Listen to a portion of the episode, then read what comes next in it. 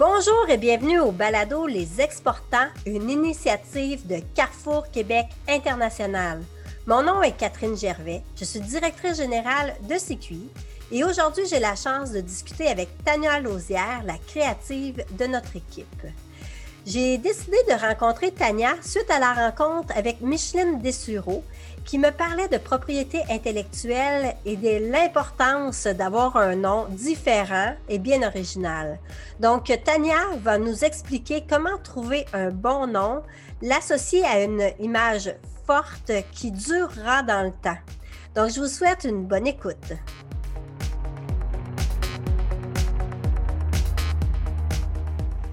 Aujourd'hui, j'ai la chance de discuter avec Tania Lausière, qui fait partie de l'équipe de CQI depuis maintenant plusieurs années. Comment ça va, Tania?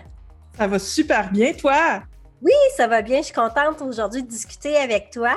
Euh, nous allons parler un peu de l'image. Tu es une grande créative et puis ça fait longtemps que je veux en discuter avec toi. Mais tout d'abord, j'aimerais que tu me parles un peu de toi.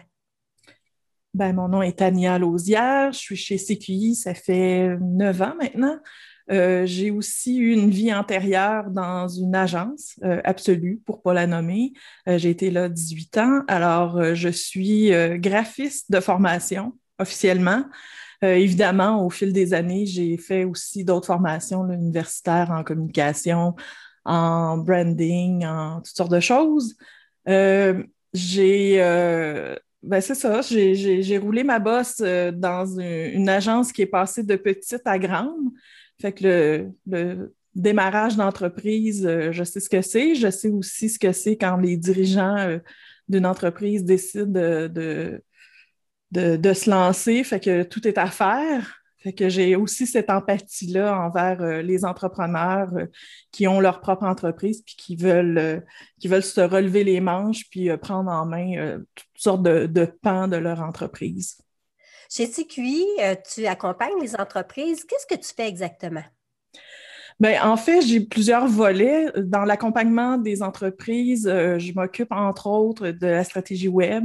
Euh, aussi, je fais des stratégies pour les médias sociaux. Souvent, les entreprises qui veulent se lancer ne savent pas trop par, par où commencer.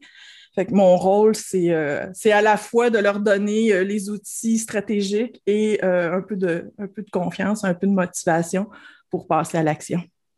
Donc, toi, chez nous, euh, tu es aussi la grande créative, euh, tu es un peu la directrice euh, artistique.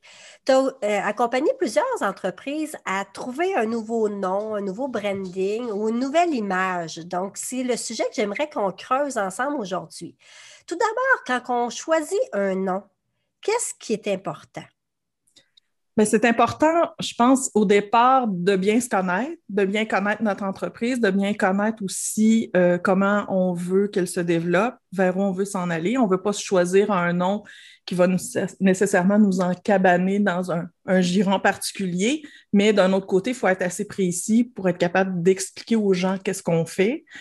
Euh, aussi, faut, euh, on ne travaille pas non plus dans un vase clos. On veut que le reste de l'équipe euh, peu importe le format, en tout cas, les, personnes clés dans l'équipe soient aussi impliquées dans cette, dans cette définition-là, un peu de, qui on veut être, de, quel genre de perception qu'on veut donner euh, au public, à nos clients euh, potentiels, à nos clients futurs, que ce soit un nom d'entreprise ou un nom de produit. Je pense que les gens impliqués ont aussi leur mot à dire, ne serait-ce que pour définir d'abord qu'est-ce qu'on veut, qu'est-ce qu'on veut dire comme impression générale, euh, qu'est-ce qu'on veut pas dire aussi? C'est très important là, dans, la création et dans, le design et dans, dans l'idéation. Il, y a tous ces aspects-là de ce qu'on veut et il y a aussi, euh, puis ça fait partie du design, tout ce qu'on veut exclure de ça. c'est important aussi de, de faire le tour de l'équipe pour être capable de d'avoir vraiment euh, une vue un petit peu plus externe de ce qu'on veut, euh, dire comme non. Puis, euh, ben c'est ça. Puis, si on est capable aussi d'aller interpeller l'avis de certains clients ou clients potentiels, ben c'est toujours un bonus aussi de pouvoir faire ça. Moi, je vois ça en deux catégories. On a mhm. le nom de l'entreprise et les noms de produits. Si on va avec le nom de l'entreprise, souvent, c'est qu'on est en démarrage quand on vient à choisir ce nom-là. Euh, dans ma conversation avec Micheline Dessureau, elle me disait faites attention à ne pas y aller avec un nom facile qui euh, pourrait être utilisé par d'autres euh, facilement. Est-ce que tu as des, exemples de ça? Ben, il y a des choses, des fois, de, compatibilité euh, dans, certains, dans certains domaines. par exemple, si on est une, boulangerie, ben, comment je peux dire? peut-être pas la boulangerie, mais si on fait si on a une entreprise euh, peut-être plus manufacturière, on va essayer d'éviter de dire dans le nom, euh, je fais des, boulons carrés. Mm-hmm. On ne s'appellera pas nécessairement boulon carré. Sauf qu'il y, a tout un autre temps par rapport au web qui sont parfois intéressants d'avoir ce type de nom-là. Qui... Mais je ne pense pas pour un nom d'entreprise que, un, ça, nous donne beaucoup euh, d'imagerie qui va aller avec notre marque, c'est pas très évocateur de s'appeler boulon carré quand on fait des boulons carrés. Puis aussi, j'en parlais tout à l'heure, ça nous peinture un petit peu dans un coin de dire pendant toute ma vie, je vais faire des boulons carrés, ce qui n'est pas nécessairement ce qu'on veut faire. Surtout une entreprise en démarrage, c'est assez fou comment une entreprise peut prendre un virage qu'on ne s'attend pas ou on devient un spécialiste dans, dans une chose particulière où on devient un, on élargit notre gamme qui est encore plus vaste. Il faut que le nom aussi soit capable de, vivre quand même assez longtemps. Je n'ai pas d'exemple qui me viennent en tête précisément, mais euh, euh, c'est quelque chose dont il faut tenir compte pour être sûr que notre nom va durer longtemps. Parce que ce qui est important dans un nom, c'est euh, un, que ça soit super facile à comprendre. Puis nous, on travaille aussi à l'international. Fait faut faire attention euh, dans le, choix des noms euh, d'entreprises en particulier, de ne pas avoir nécessairement des termes qui, dans d'autres langues, veulent dire autre chose. il y a toujours le, l'exemple classique, c'est plus pour un nom de produit, là, mais la, la Chevrolet Nova, ça c'est comme un classique euh, du monde de la publicité, la Chevy Nova. Euh, les gens euh, voulaient lancer le produit de Chevrolet en Amérique du Sud, sauf qu'en espagnol, Nova, ça veut dire n'avance pas. Nova. C'était pas une bonne idée d'avoir ce type de nom-là aussi. Puis dans d'autres d'autres exemples de, de de non-produits dont il faut faire attention, ben, il y a aussi l'exemple classique de IKEA qui ont leur nom à sonorité euh, scandinave. Euh, dans leur cas, euh, il y avait certains termes qui étaient totalement offensants dans d'autres langues. en Thaïlande, c'était pas, pas recommandé d'acheter un tabouret qui voulait dire des choses un peu grossières même dans les noms d'entreprise, dans mon ancienne vie euh, d'agence, il y avait une entreprise. J'ai fait une petite recherche justement pour voir si elle existait encore. Euh, je ne l'ai pas retrouvée, mais elle s'appelait originalement STD. Puis ils voulaient développer aux États-Unis, sauf que STD en anglais, c'est l'abréviation de Sexually Transmitted Diseases. Oh. Fait que, c'est l'équivalent de MTS qu'on peut dire au Québec les maladies transmises sexuellement. Je pense pas que c'était un très bon nom pour une entreprise qui voulait faire des luminaires euh, aux États-Unis. Fait qu'évidemment, ils ont changé de nom, mais euh, évidemment aussi, on en a profité là, quand on était en agence pour refaire leur image au complet, puis refaire tout le matériel qu'ils avaient euh, décidé de développer. Mais c'est des choses à garder en tête si on est capable de valider toutes les significations de nos, de nos noms qu'on essaie de, de développer euh, particulièrement les noms d'entreprise, parce que c'est, c'est pas mal ceux qui ont la, plus longue durée.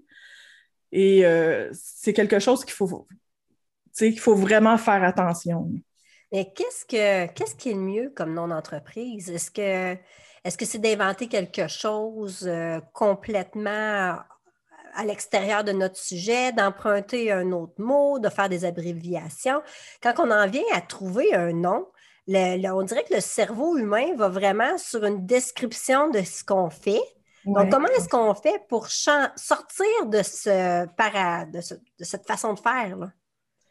Moi, j'ai quelques, quelques trucs, quelques styles de noms. Évidemment, il y a le nom qui approche la description, sans nécessairement avoir le mot euh, boulon carré, mais s'il s'appelait juste carré, là, ça peut être comme intéressant.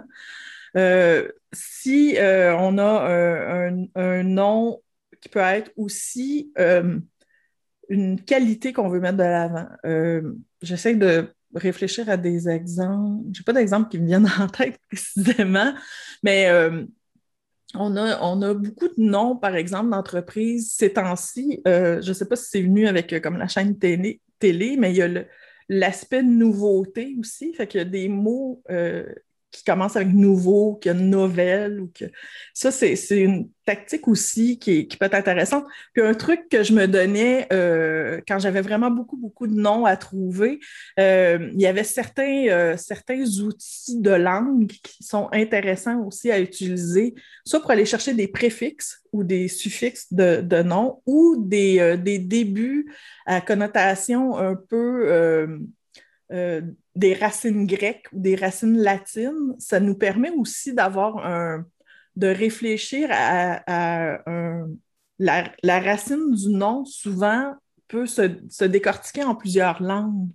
Donc, ça nous donne toujours la même, la même qualité qu'on veut donner à notre nom, mais euh, elle devient un petit peu plus internationale dans ce cas-là. Hmm.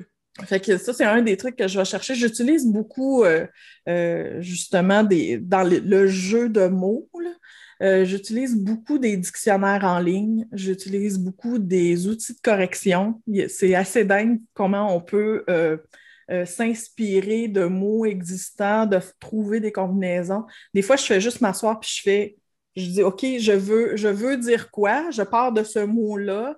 Je vais chercher tous les synonymes imaginables puis à partir de là, c'est ma base sur laquelle je peux bâtir des nouveaux noms, inventer des choses ou trouver un nom qui est peut-être à côté, mais qui, euh, qui vient chercher une, signification. Par exemple, euh, on, a, on a des noms, nous, chez CQI, de produits. on a le Viséo, puis on a le Léco. Le Viséo a été le premier qu'on avait nommé. Euh, l'idée aussi, c'était, de, se donner euh, une image euh, générale qui irait avec le nom. Donc, viséo, on, l'entend, c'est l'idée de viser plus loin, de viser plus haut. Et le symbole, c'est, une flèche, c'est un, genre de petit avion de papier symbolique qu'on voulait mettre de l'avant. Mais quand j'ai trouvé ce nom-là, après ça, pour le, le restant des produits, je voulais je m'étais donné comme barème d'essayer d'avoir des noms encore en haut. Donc, l'écho, euh, qui est notre produit euh, de stratégie web, la manière que je l'avais euh, que je l'avais décortiqué, c'était l'idée, c'était d'avoir le mot écho. J'avais fouillé un peu dans, dans l'idée d'avoir cette, réciprocité-là. On met de l'avant des informations sur, le, sur notre web, puis c'est pas juste dans un sens unique, on a aussi le retour. Que ça fait un écho. c'est un peu la signification qui était venue avec, puis ça, a donné quand même bien que on avait choisi un mot en haut. Mais pour trouver ces noms-là, j'ai fait des, des, recherches de terminaison de mots en haut. J'ai fait des recherches de toutes sortes de mots qui sonnent comme un autre mot parce que je voulais vraiment avoir une collection de noms qui iraient ensemble. Ça, c'est une stratégie qu'une entreprise peut adopter pour ses produits. Donc, ça fait comme une grande famille de produits avec quelque chose qui les rattache. Oui, c'est ça, parce qu'on ne veut pas non plus avoir. Ben, dans une certaine, dans une certaine euh, catégorie de produits, c'est intéressant d'avoir des liens qui les unissent ou une certaine signature qui vienne renforcer le branding de notre entreprise en général on avait déjà euh, réfléchi à notre branding, puis on voulait avoir quelque chose de coloré, d'éclaté. Euh, on était retourné vers nos initiales, c'était déjà bref. l'idée aussi du reste d'arrimer notre marque avec notre marque nom d'entreprise avec notre produit, c'était aussi de garder cette brièveté-là, d'avoir des, des noms courts, mais on ne voulait pas nécessairement continuer dans la, dans la lignée des, acronymes ou des, ou des initiales ou des, euh, des sigles. Je cherchais, le mot. Moi, tu m'impressionnes toujours, là, euh, quand tu arrives avec un choix, différents choix de noms, euh, je trouve ça tout le temps fabuleux. Tu as une description, comment tu as trouvé. Est-ce que, comment tu sais que ton nom est bon? Souvent, je ne sais pas. Souvent, euh, c'est à force de, le mûrir, de voir les possibilités de ce qu'on peut faire avec. C'est un peu ce que je disais au début.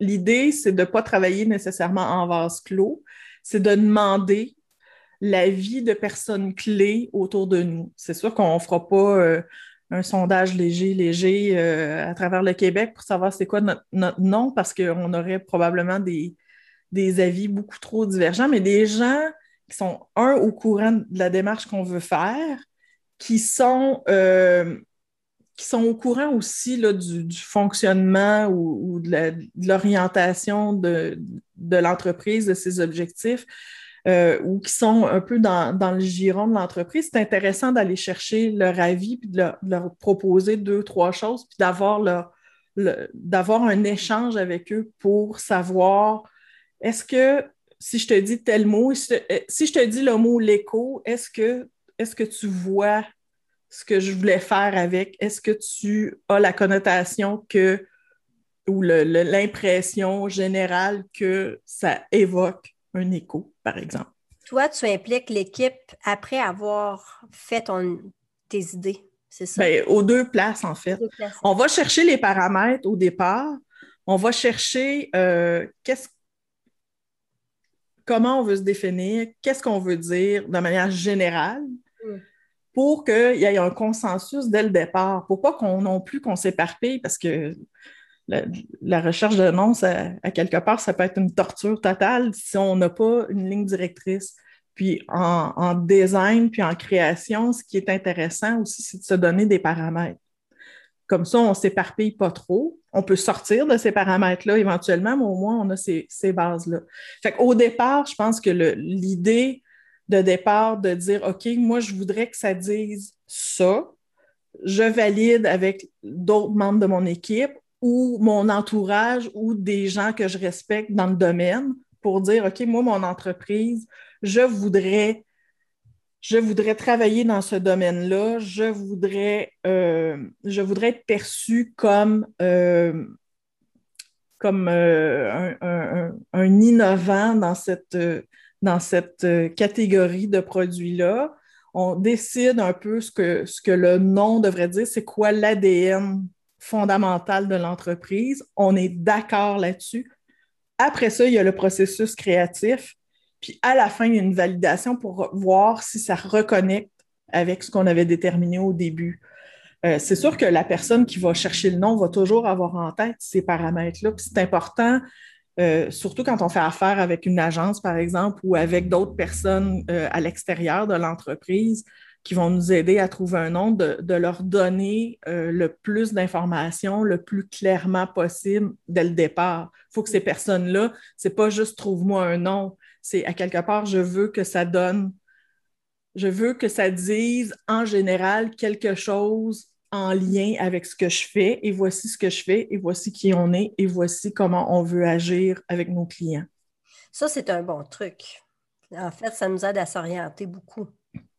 Ben, euh, c'est un peu, euh, c'est un peu le, la base euh, pour avoir un bon résultat quand on fait affaire avec des créatifs, c'est de leur donner le noyau le plus solide, le plus complet, important au départ, puis après ça, les laisser aller, puis revenir valider à la fin. Est-ce que les personnes trop rationnelles peuvent devenir un frein à la création? Je, te pose cette question-là. Je me rappelle qu'on avait, j'avais discuté avec un entrepreneur, puis euh, ils, ont, y avait tous dans l'équipe un profil très ingénieur.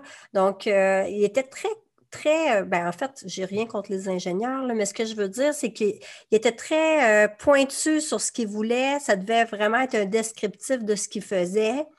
Est-ce qu'il faut à ce moment-là les, sensibiliser au processus de création?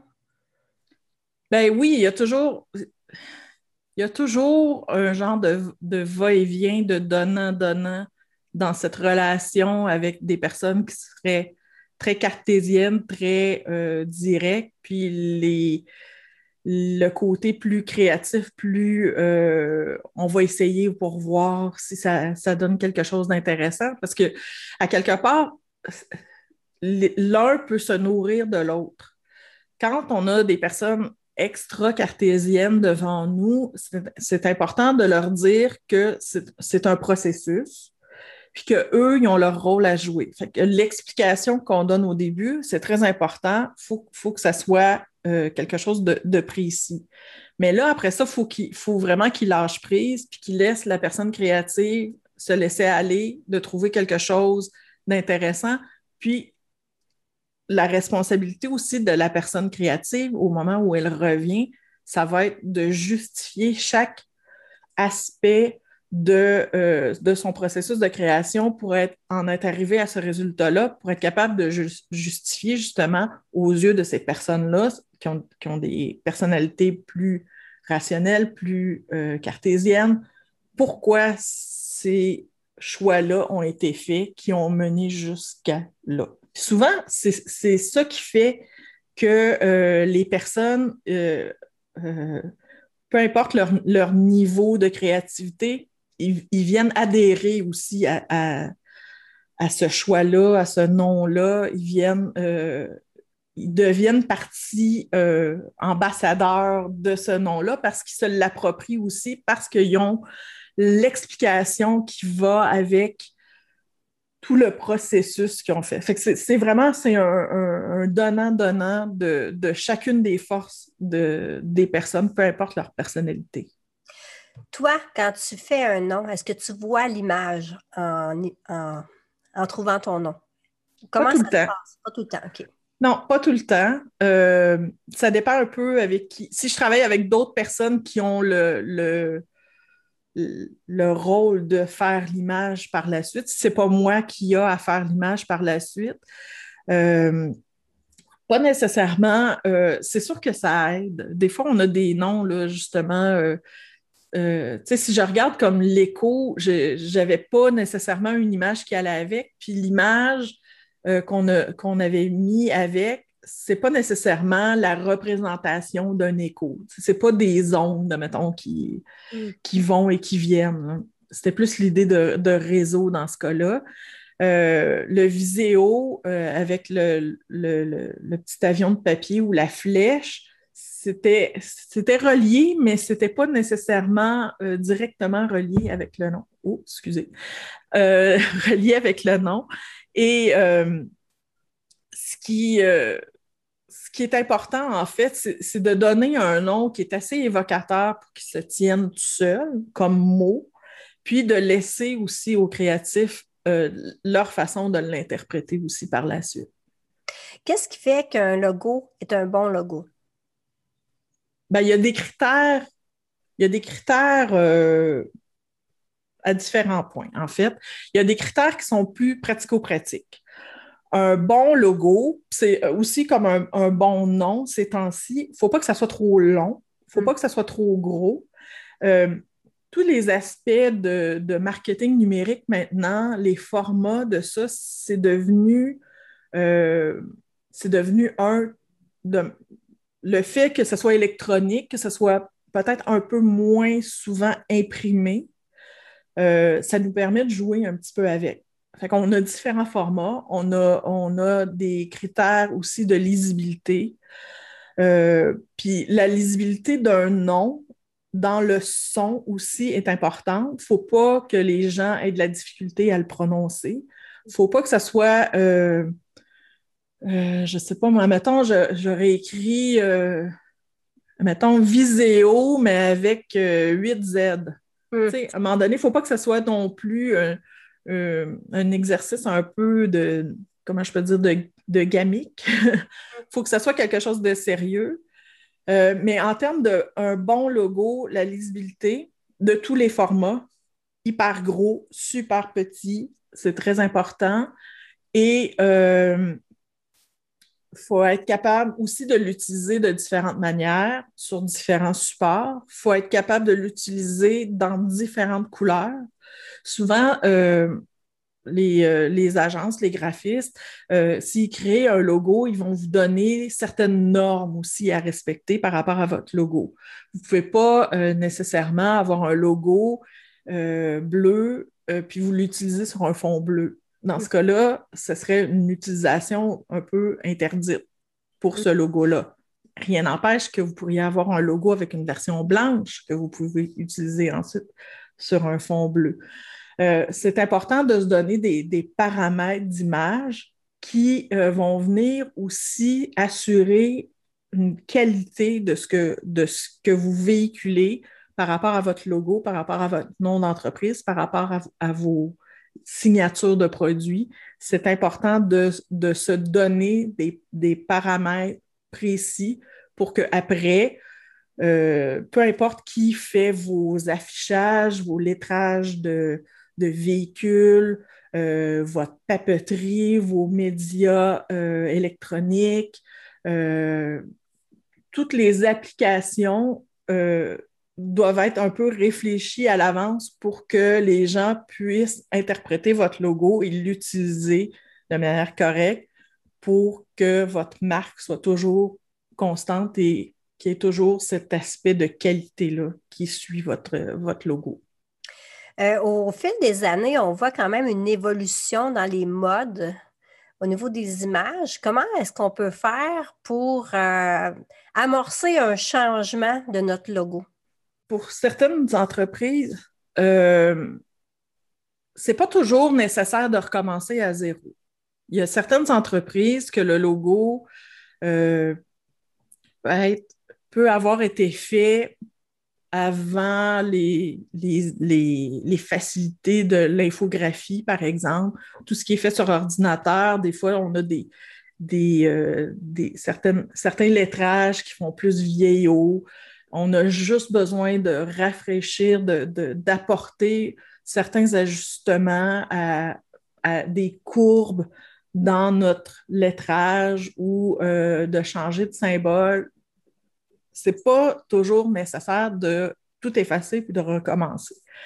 Je pense à quelques, logos euh, que je nommerai pas parce qu'ils ont vraiment besoin d'être changés, mais est-ce que leur, est-ce que leur, euh, leur euh, champ de, leur domaine serait prêt à,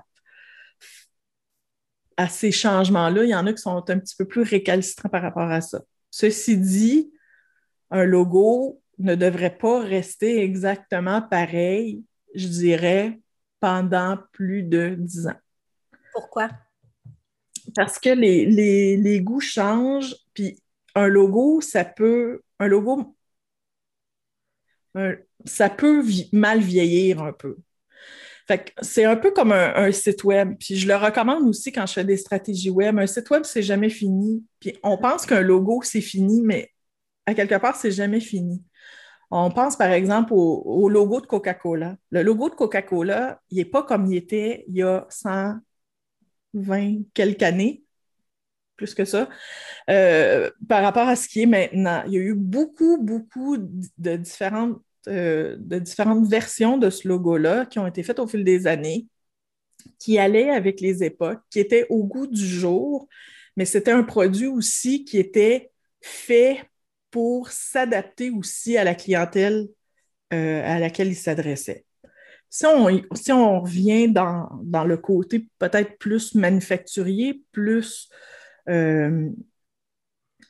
plus euh, dans le secteur B2B, là, business to business, un logo bien fait va, vivre forcément plus longtemps, mais va toujours avoir besoin d'un petit ajustement, d'un petit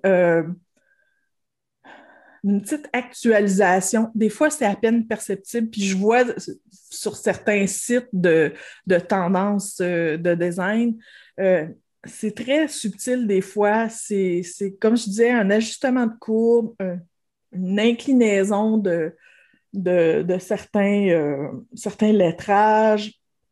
Mais il faut, faut continuer de se renouveler continuellement. Il faut continuer de se donner une image actuelle le plus possible. ça n'a pas besoin d'être refait au complet, mais il faut y retoucher, je dirais, aux 10 ans. Et puis, euh, qu'est-ce qu'il y en est du nom? Est-ce qu'on doit vraiment y penser à deux fois avant de changer notre nom d'entreprise? Oui, ça oui, changer de nom, vous savez, c'est un peu comme juste un déménagement, par exemple. Quand on déménage une entreprise, il faut refaire toutes les adresses, euh, toute la papeterie. même avant euh, les facilités électroniques, c'était déjà compliqué. Puis là, en plus, changer, euh, changer un nom, ça implique tellement de, de différentes ramifications ici et là. ben, un, si on va dans, dans, le domaine du web, par exemple, mais là, les noms de domaine, c'est des adresses précises. Souvent, sont à votre nom. C'est sûr qu'il y a toujours moyen de, bifurquer ces choses-là, mais si vous avez déjà des gens qui vous suivent à ce nom-là, euh, on ne veut pas non plus perdre ces mm. personnes-là. Ça, ça a beaucoup de conséquences dans beaucoup plus large que ce qu'on pense quand on change de nom. C'est euh, beaucoup d'endroits où il faut aller faire tous ces changements.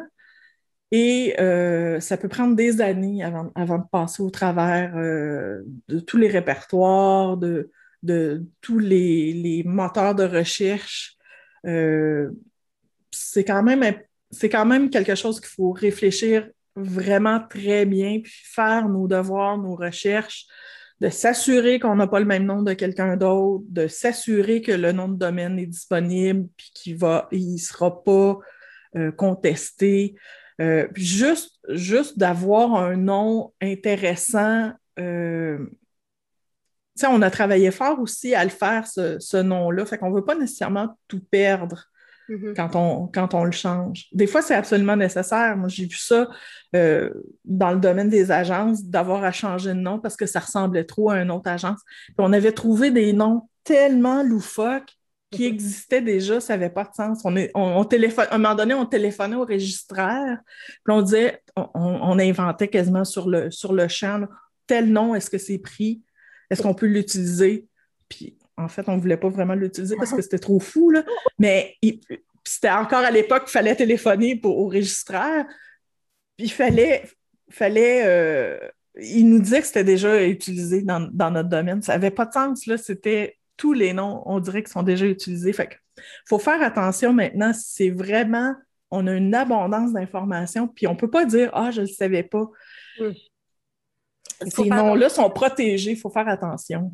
Puis nous, une fois qu'on a notre nom, donc il faut faire une recherche, voir s'il est déjà utilisé, puis après ça, l'enregistrer pour le protéger. Oui, oui, oui, oui, il faut le protéger, c'est certain. Puis pas juste les noms d'entreprise. Les... Il faut faire aussi la distinction. Euh, puis euh, probablement, il y, a, des gens en propriété intellectuelle qui, sont mieux placés que moi, là, mais les notions que, que j'ai de ça, c'est que euh, il y a une différence entre euh, enregistrer son nom d'entreprise auprès de, du gouvernement pour faire des affaires, avoir un numéro de taxe, par exemple, puis de l'enregistrer en termes de droits d'utilisation et de droits d'auteur. Et c'est vraiment ces deux choses. Notre logo, n'est pas nécessairement enregistré euh, auprès du gouvernement quand on enregistre notre nom. Fait ça, c'est un processus qu'il faut aller faire aussi à part. Nos noms de produits aussi, il faut les protéger. C'est quelque chose d'important euh, pour ne pas, pas se faire prendre. Puis, euh, j'ai appris aussi, à force de, me tenir avec des gens en, propriété intellectuelle, qu'il faut aussi les protéger sur les différents territoires sur lesquels on veut, on veut faire affaire. J'ai vu récemment euh, je ne me souviens pas si c'était. En tout cas, il y avait une entreprise québécoise qui avait une super image, puis euh, il était allé en, Chine. Ah oui, c'est Saint-Hubert. Saint-Hubert, les poulets Saint-Hubert. Oui, oui, il était. Euh, les poulets Saint-Hubert étaient c'est notre marque, notre marque nationale, tout le monde la connaît ici. On reconnaît aussi le coq. Puis il y a quelqu'un qui était allé en, Chine ou, en tout cas qui avait remarqué, c'était exactement pareil. C'était, ça s'appelait pas Saint-Hubert, mais c'était exactement le même dessin du même coq. Puis c'est bien dommage, mais il n'avait jamais été protégé en Chine. Il y a quelqu'un, je ne sais pas, qui était venu au Québec, qui avait vu cette marque-là, qui trouvait ça intéressant, puis qui avait décidé que lui, son restaurant à, à Pékin allait avoir le même coq dessus. Ah mon Dieu! C'est beaucoup de choses à penser. Puis euh, c'est en fait beaucoup de travail, trouver une image, un nom. Donc, c'est important de se protéger.